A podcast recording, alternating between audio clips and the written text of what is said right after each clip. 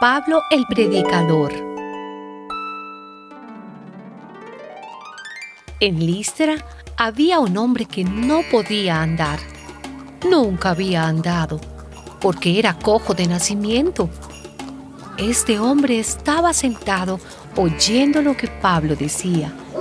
Y Pablo se fijó en él y vio que tenía suficiente fe para ser sanado. Entonces le dijo con voz fuerte, levántate y ponte derecho sobre tus pies.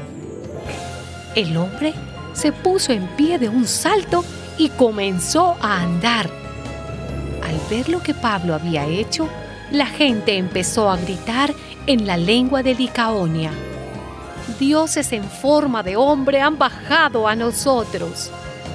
Y tomaron a Bernabé por el dios Zeus y a Pablo por el dios Hermes porque era el que hablaba.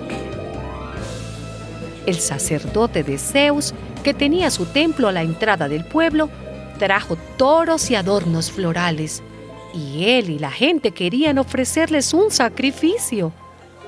Pero cuando Bernabé y Pablo se dieron cuenta, se rasgaron la ropa y se metieron entre la gente gritando, Pero señores, ¿por qué hacen esto? Nosotros somos hombres como ustedes.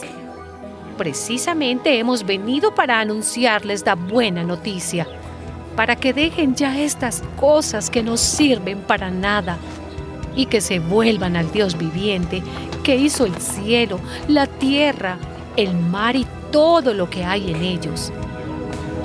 Pero aunque les dijeron todo esto, les fue difícil impedir que la gente les ofreciera el sacrificio.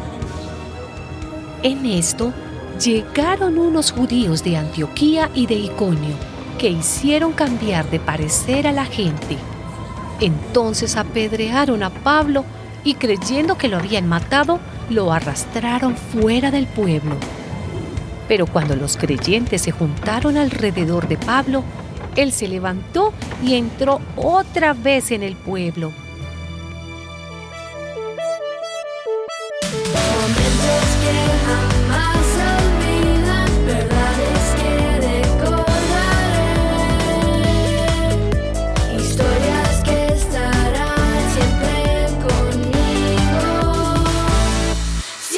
on me.